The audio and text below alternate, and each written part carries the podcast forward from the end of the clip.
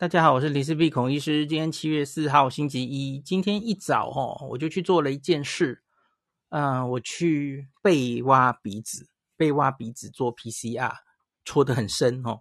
呃，为什么是第一次呢？疫情两年多来第一次，因为之前有需要都是就是自己做家用快筛嘛。那你知道家用快筛都是三戳鼻孔前三分之一就够了嘛？哦，所以我从来没有戳到那么深过哦。然后是是一个那个耳鼻喉科的那个很专业的那个专科护理师帮大家戳的哦。我可是我真的是。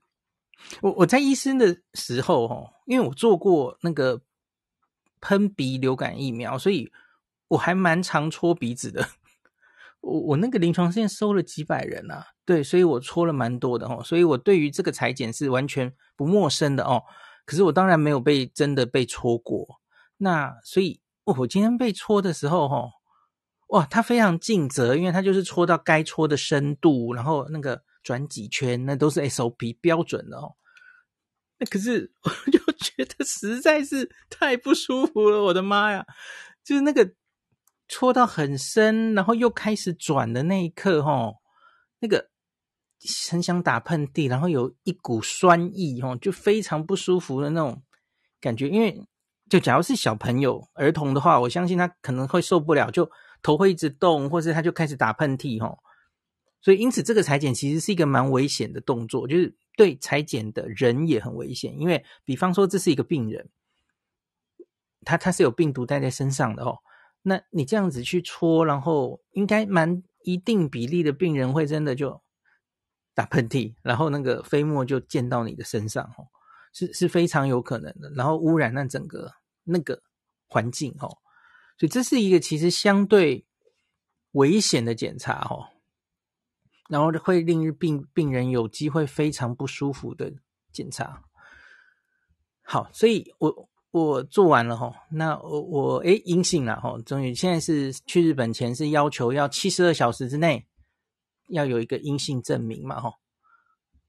那所以我就忽然开始想哦，我们现在很多全世界的国家了哦，都还包就是要求要看到这个上机前呐、啊。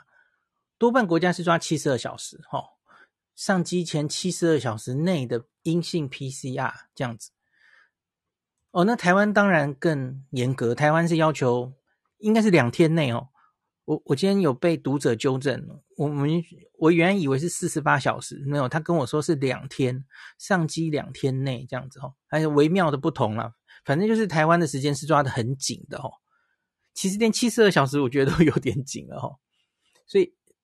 我昨天之前真的压力非常大哦，就，诶，我去日本之后再开始讲，跟大家讲我们申请商务签证的过程好了哦。可是我今天就是想讲 PCR 这件事哦，因为你最后就会有一个非常不确定性卡在那里哦。三天前这个 PCR 万一阳阳性哦，我所有的行程都会被 delay 哦，我所有前面订好的采访、订好的旅馆全部都要被影响。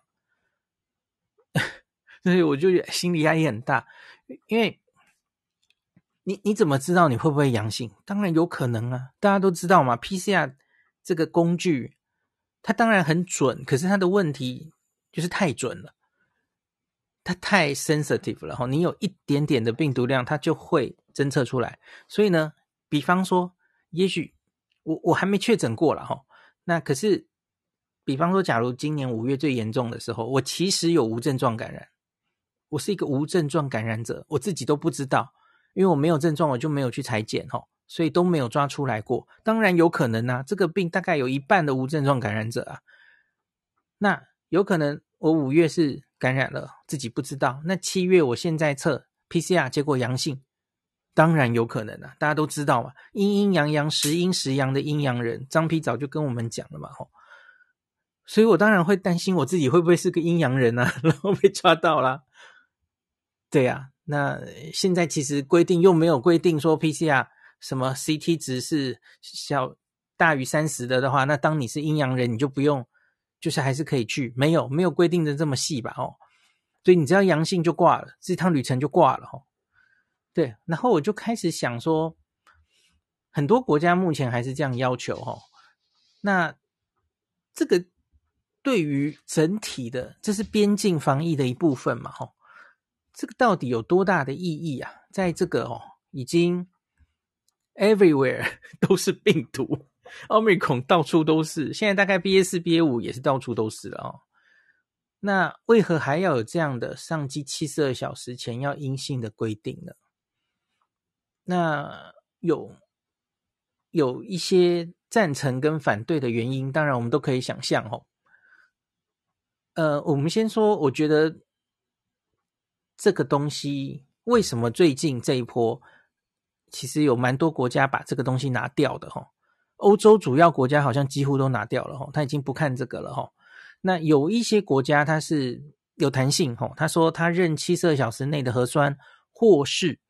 二十四小时内的快筛抗原快筛，它是可以可以认的哦。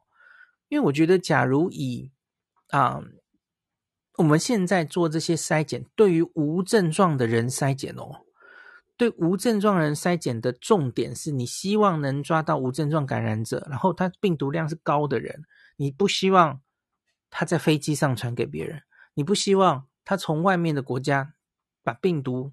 未知的病毒、变种的病毒带进你的国家，对吧？这是主要的事情。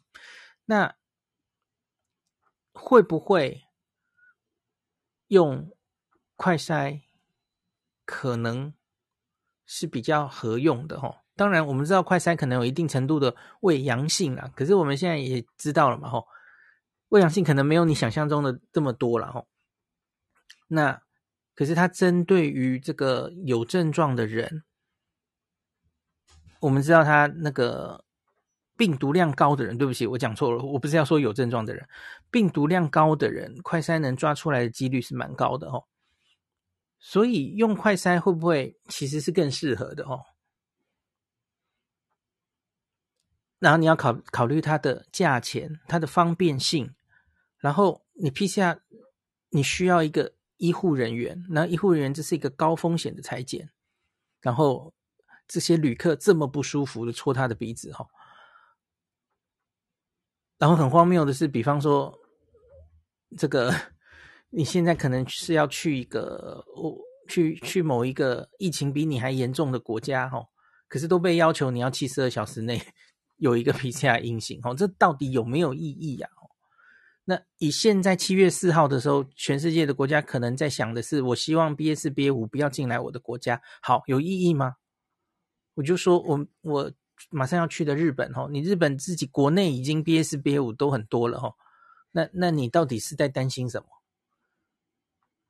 那好，我今天去医院做这件事情了哈，那做 PCR，那前后总共待了快一个小时，那做的人其实是不多了哈，没有那么多出国需求的人啊，以后搞不好就不一样了哈，现在是不多哈，那。我去的这家医院只有早上八点半到九点半做这个业务，哈，下午还有一场这样。那我花了最多的时间反而是批假哦，我要进去批假，这样批假好像批了三十分钟吧，哦，因为很多人那个时候是大家要来挂号的时候，这样子哦。那所以呢，在那个时候，我跟很多生病挂号的人都同处一个空间，即使我原本没有染疫，搞不好这样去一趟医院，我就不小心被传染了。那更别说了哦，我我现在开始要去机场嘛哦，然后坐飞机，好，飞机下机哦，我这趟会先从成田下机，然后再去羽田哦，搭公共交通工具去羽田，然后从羽田飞四国，这一段路上我觉得是染疫高风险的时候哦，这段时间其实才是最重要染疫可能的时候嘛哦。那所以，嗯，出发三天前验这个阴性 PCR 到底有什么意义？吼，那几个月前感染过，有机会因为阴阴阳阳的状态，现在还测得到的这种人，我觉得，特别是一一直以来，假如都一直有很多疫情的话，哈，这种人不会少的，哈。所以 PCR 阳性就把这种人就哇 delay 了他的行程，delay 行程这些事情可能全部都是成本啊，因为现在。国际很多是商务旅行嘛，吼。那你要说一般的旅游好了，吼，好不容易请请到假，然后就因为这个 PCR 阳性，就是假期就泡汤了哦，就很可惜嘛哦。那为什么不改用快筛抓病毒量高的人或就可以哦？那还有一件事情，为什么一定要戳鼻子？为什么不改为 PCR 的唾液筛检呢？我们现在台湾回国应该是用唾液筛检，没错吧？我没有记错吧？那日本夏季有一阵子也是用唾液筛检哦。你看，台湾人从国外不是不是，对不起，台湾的机场桃园机场外面的人进来，我们是用唾液做 PCR 耶。那个理论上是你最最怕漏掉，对不对？应该是最重视的。那那为什么？呃，出国的时候不用唾液就好了哦，让大家不要这么不舒服，这样子。那那唾液真的有这么不准吗？那其实就是我觉得现在就是防疫，你假如还是用清零的心态来防的话，在这个年代，在在奥密克戎的年代，其实你就会捉襟见肘了哈。我觉得现在就是所有的东西，所有的防疫措施，就是画一条线，你能防掉最多半的人，病毒量最高的人，其实那也就够了嘛。那个正在发病的最高峰，吼，病毒量最高的人，他口水应该相对也容易验得出来吧，吼。那这个当当然，其实这里有一些专业的因素了，吼。我我当然知道，那个有一些研究已经做出来说。还是鼻腔最准哦。那口水实在太脏了哦。这个在郭董的那个口水鸡的时候，我其实有请教过唐吉鲁老师哈。对，口水太脏了，口水有很多那种酶或是什么东西，会影响 PCR 做不出来哈。它会相对比较不准确，比较做不出来，没有错啦哈。那可是我觉得就是，你看你你这个 PCR 筛检。一来贵，一来你就是要医护人员来做嘛，哦。那假如口水的话，你其实就是可以非常简便的做，然后也不需要有医护人员在那边，吼。但成本应该是大量减低，吼。医护人员的人力也是成本，然后，那当然剩下的说服大家最该做这件事的理由，可能就是飞机上了吧，吼。飞机上是不是最容易传染的地方呢？其实应该是说，飞机最危险的时候，我跟大家讲过嘛，吼，飞机最危险应该是起飞跟降落结束的时候，就是它没有在开循环室内空气循环的时候，那个时候最危险，哦，那就等于是处在密闭空间这样子，哦。那可是到目前为止，我们其实也经过两年多了，吼，你看过一个在飞机上的？一个确诊者哦，那你常不常见到例子，他是整班飞机都被他传染的？很少吧？哦，大家记不记得我之前有跟大家讲过，在奥密克戎刚刚开始的时候，日本如临大敌，日本去年底哦，他们就整整个班机框裂。大家记得我跟大家讲过这件事吗？哦，因为那时候就一大堆人都在说，哎，奥密克戎已经空气传染了哦，你要全飞机框裂。全飞机都这个当密切接触者去关起来哦，结果后来经过了几几个班机哦，一段日子，他们就发现最后常常被传染的还是前后两排，不会全班机都那样重，那个几率太低了哦。所以它主要其实还是近距离的飞沫传染，所以其实真的没有风险如此的大了吼，大概这样子吼。所以怎么说呢？很多国家拿掉了上机前需要 PCR 报告的规定，那很多国家是比较弹性，有并行啦吼，七十二小时内 PCR，二十四小时内抗原阴性都可以吼。那日本现在它其实在七六月之后已经有大幅的放宽了吼，那它已经不看你有没有打疫苗了吼。呃，我指的是蓝色国家吼，他觉得疫情相对比较稳定的国家吼。他已经不看你打疫苗的状态了，那下机也不隔离，也不检测哦，哦，他这里全部拿掉，那他维持了一个要看七十二内小时内 PCR 的规定哦。我个人觉得这是做样子啊，或是说这就是中途半端吗？这个日文是这样用的吗？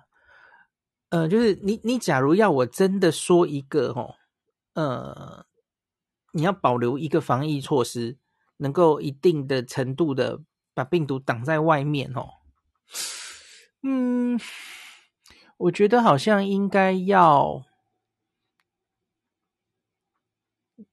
你一定要我讲一个政策的话，好，你你不要全部，你全部尽量放放宽，可是只维持一个，我我会觉得最后啦，最后很可能就是七日自主管理，然后最后第七天的时候，要不要来做个快筛，这样也就够了，这样就足以，嗯，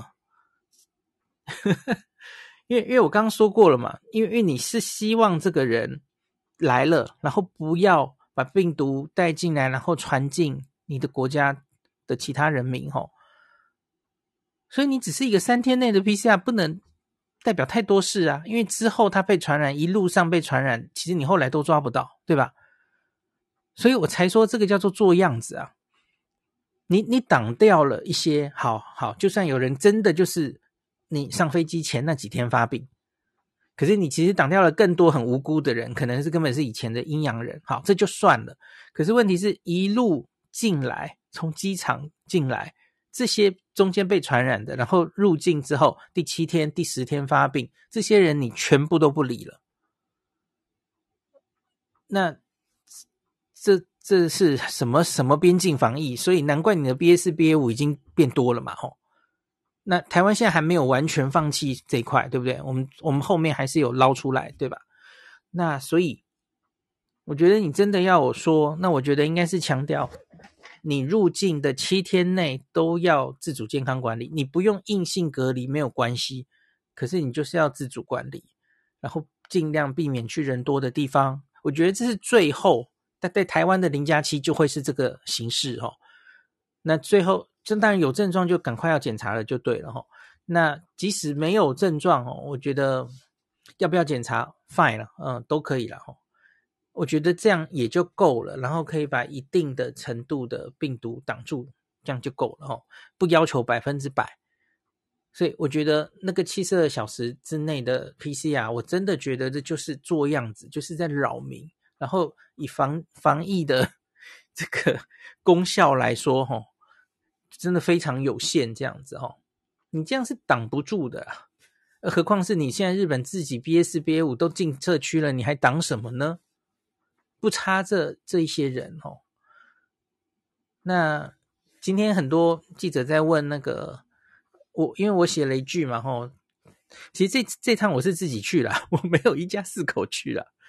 那个一台币三千五哦，那大概平均价是抓在这里哦。然后，假如我们一家四口未来想要还是想要一出国的话，那现马上就诶一出国。踏上踏上机场前就已经一万四的成本就就烧掉了哈，那回台湾还规定要四十八小时内要再烧一次哎吼，那有这个关规定卡在这里吼，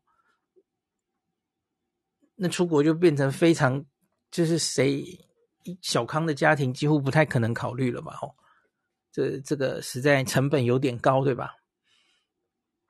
那所以，我最后就感叹感叹呐，我说，哎，我们到底何时才能恢复正常，可以自由出国的生活？哦，我也很好奇。我这边其实没有在是在针对台湾的边境管制政策哦，我觉得是整体的这个，呃，这个七十二小时到底它有多大的帮助的这件事情哦，我我开始仔细的想哦。那非常国家真的都，你有兴趣的话，哈，可以去看一个档案。那我今天会附在 Podcast 的前面哦，就是我们的外交部啊，其实都一直有在更新哦，就是世界各国因应新冠疫情的相关措施哦，每一个国家你都找得到哦。你有兴趣可以一一去翻阅哦，真的蛮多国家把这个七十二小时拿掉了哦。那很多国家是拿掉疫苗。要不要看呢？吼，是是真的很混乱了吼，每个国家都在一直滚动式调整这样子哦。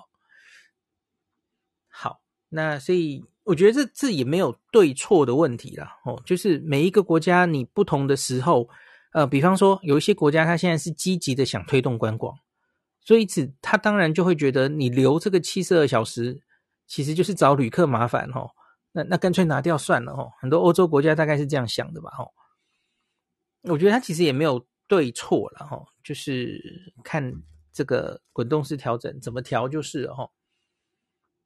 那我自己是觉得边境管制一定是会陆续慢慢的滚动式调整的啦吼。那我们不都从十四加七一路调到三加四的吗？吼。那这个台湾为什么现在会看似非常严吼？要两天内啊？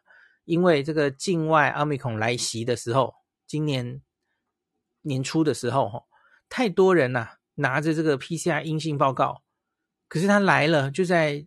第一天一验马上有，大家记不记得哦？在机场一验马上有超高比例啊，所以就要觉得，嗯，这个可能是因为这个奥密克戎的潜伏期实在太短了哦，它被传染，然后到它可以发病哦，时间比别的病毒短，所以你抓这个七十二小时之内啊，哇，这个可能空窗期太长。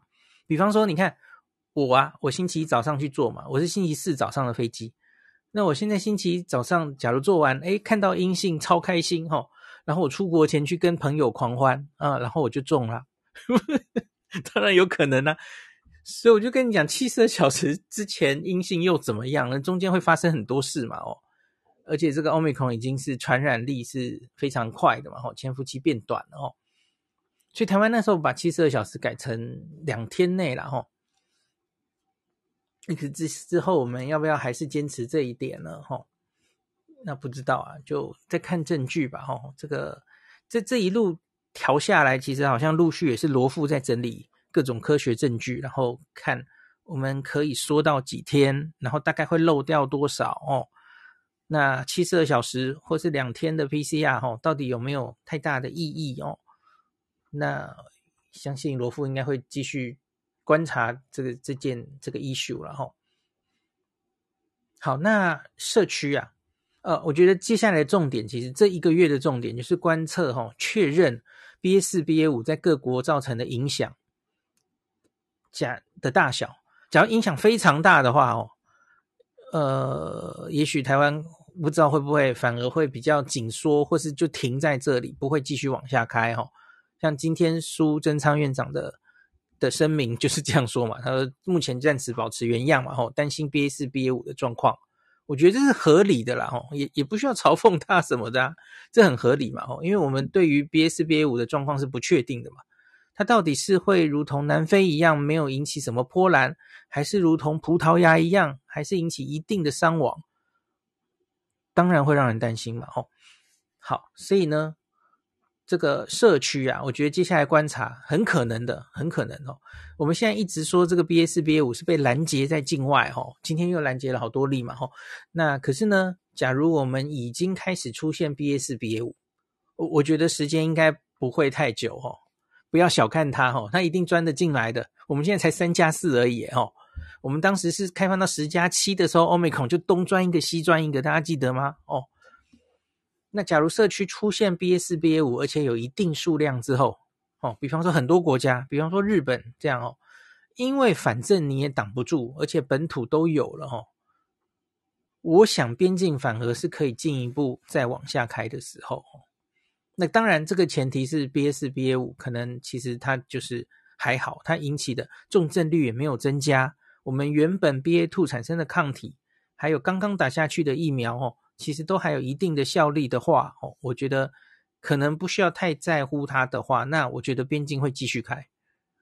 哦，也许三加四本身可以变成一人一户啊，呃，对不起，可以变成一人一室啦，或是某一些人可以先开始试行零加七，我觉得应该都都是有机会的，哈。那我想指挥中心一定会综合最新的资料来做出判断的，哈。那今天记者也有问一些价钱的问题，其实价钱问题我本身没有太太这个 在意这件事情哈，因为诶我来我来翻译一下罗毅军怎么回答的哈，我看一下，对，今天就写说，考量这个全球疫情回升二十一 percent，暂维持每周入境总量二点五万人哦，还没有继续往上打开的的这个打算哦。欧美这个疫情回升嘛，吼，日本、韩国、新加坡案例也是上升了。那因应这个 BA 四、BA 五的威胁，这个是今天七月四号的记者会上，吼，罗富说，我们这个六月九号到二十六号有一百八十二个境外移入病例，其中一百一十二个人是检出这个奥密克戎的新的亚型，应该就是 BA 四、BA 五，占所有的境外移入检验数的六十一点七，哈，这已经过半了哦。那所以暂时还是不会改变每周入境人数上限二点五万，然后也不会走到零加七这样子哈。暂时这个维持现行方案。那今天的跨部会的会议是这样决定的哈。那未来会再根据国内医疗量能每周滚动式的检讨哈。然后这个。有人问说：“哦，呃，新 自费检验三千五这个价钱哦。”罗富表示，PCR 检验成本是经过多次估算，目前没有降价空间哦。自配 PCR 价格区间大概就是三千到三千五，如果急件，急件就是你大概当天就要拿到哦，那是四千到五千。我做的医院是加钱加一千这样子哦，就是四千五。这个东西我可以讲一下，就是。我有问过一些日本的朋友嘛，吼，日本的 PCR 的价钱其实可以很便宜到很贵都有哦。我觉得他们就比较开放市场竞争，是看市场需求。然后就是，假如是大医院，然后是比较那种应该是比较精准的检验所吧，吼，那通常就比较贵。然后他假如是提供你纸本，然后比较快，你很急的嘛，急件嘛，那种就比较贵，吼，那种可以就是。大概一万日币，一万、一万五、两万都有哦。那可是，假如是网络上多便宜的，其实都有，什么三千块就有的哦。那那种可能就是怪怪的哦。还有那种他把什么什么，你买了那个，还是他寄给你，然后用录影，然后你做给他看，证明那是你做的，然后最后他可能也没有纸本的证明，就什么样的都有了哦。那品质当然就可能参差不齐这样子吼，那可是假如是正规的吼，就 PCR 本来就不是一个便宜的检查，这这一点我是没有意见的吼。所以今天有些媒体在，我我没有那个意思吼，我没有意思说嫌这个检查太贵了。那其实我今天讲这一整集的主要想要反映的事情，就是这个检查用这个检查在无症状的人七十二小时之前登机之前。来防疫、来做边防的控管的这件事，在现在这个年代到底重不重要？我个人觉得真的可能没有这么重要吼。那反而你是建立一个习惯，或是呃卫教，变成一种公民道德吼。你从一个国家到另外一个国家，你的最起码前七天你要非常注意你的呃自我健康管理，不要进出。太多人群的地方的这个健康习惯，哦，我我觉得可能比较可行，哦，那看最后要不要做一个快筛，大概这样子也就够了啦，吼。好，那当然我们就继续看下去吧。不知道这样的边境管制会不会越来越多国就就松绑了，吼。那会不会因为以后有一个奇怪的拍病毒或是什么东西，哦，又有一波疫情的时候，诶，有一些国家又把限制又加回来了，哈，又开始要求七十二小时之内的 PCR，不知道，难说，都要看疫情的演变了，吼。好，那今天就讲到这里，感谢您收听今天的林氏璧孔医师的新冠病毒讨论会。如果你觉得这个节目对你有帮助，喜欢的话，欢迎你推荐给你身边的朋友，或是在 Apple Podcast 上面留下评价，后也可以留言，吼，五星好像每天都可以留哦。希望大家当我的种子教师，推广正确的新冠卫教，以科学防疫，不要只以恐惧防疫。行有余力的话，欢迎您赞助林氏璧孔医师喝杯咖啡，让我可以在这个纷乱的时代继续分享知识。努力做正确的新冠相关卫教。如果你想看到更多孔医师分享的新冠疫情相关资讯，或是零事必发的日本旅游资讯，欢迎你加入脸书上的日本自助旅游中毒者粉丝专业。那或是我也有 LINE 的官方账号，或是 Telegram。那这一些连接都在 Pocket 前面的我的电子名片里面，可以在一个页面就看到我所有的发声管道，都欢迎您加入。那我们就下一集再见喽。